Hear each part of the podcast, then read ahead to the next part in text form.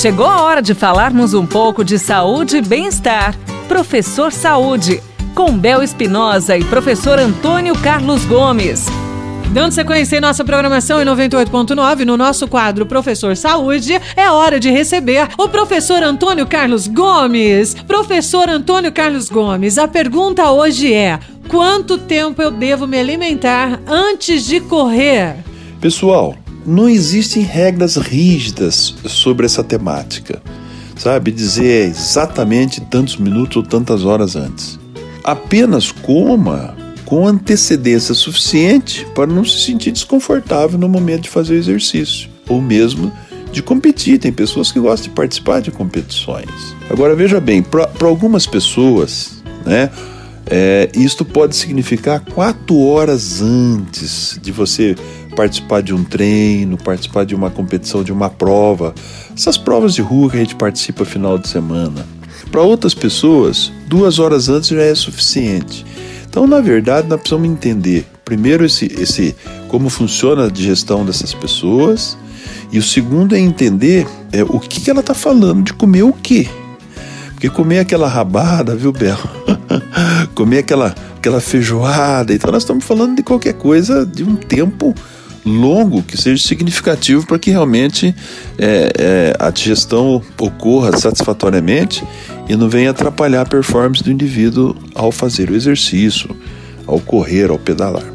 Agora, em geral, uma refeição grande, ou seja, uma refeição mais, né, aquele pratão, vamos chamar assim, leva em torno de 4 horas para ser digerida. Agora, uma refeição média, né, então você tirou a carne pesada, você tirou, ela, ela leva em torno de duas, três horas. E um lanche pequeno, um lanche bem leve, ou uma refeição líquida até duas horas.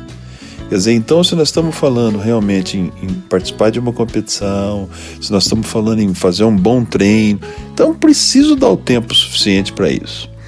Algumas pessoas, alguns nutricionistas, né, especialistas nessa área da alimentação, sugerem que em alguns minutos antes, se você tiver bastante tempo sem comer, né, você precisa de energia para fazer exercício.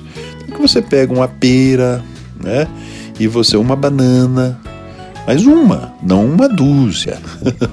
e você coloca dentro do seu corpo um pouquinho de energia. Isso aí 15 minutos antes, 20 minutos antes, para dar tempo de isso entrar na corrente sanguínea e realmente ter uma energia ali mais disponível. E você faça a sua atividade, depois da atividade muito líquido durante um certo tempo, e depois você faz a ingesta para poder suprir o seu gasto de energia. Então a coisa caminha mais ou menos por aí. Não temos assim exatamente tem que ser tanto tempo.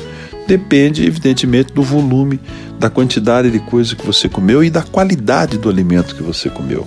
Tá bom? É por aí que se raciocina essa, essa situação. Obrigada, professor! E você também pode enviar a sua pergunta e tirar as suas dúvidas com o professor Antônio Carlos Gomes aqui no nosso quadro Professor Saúde pela Paiker FM 98.9. Envie o seu recadinho agora através do nosso WhatsApp 99993 9890. Um beijo da Bel.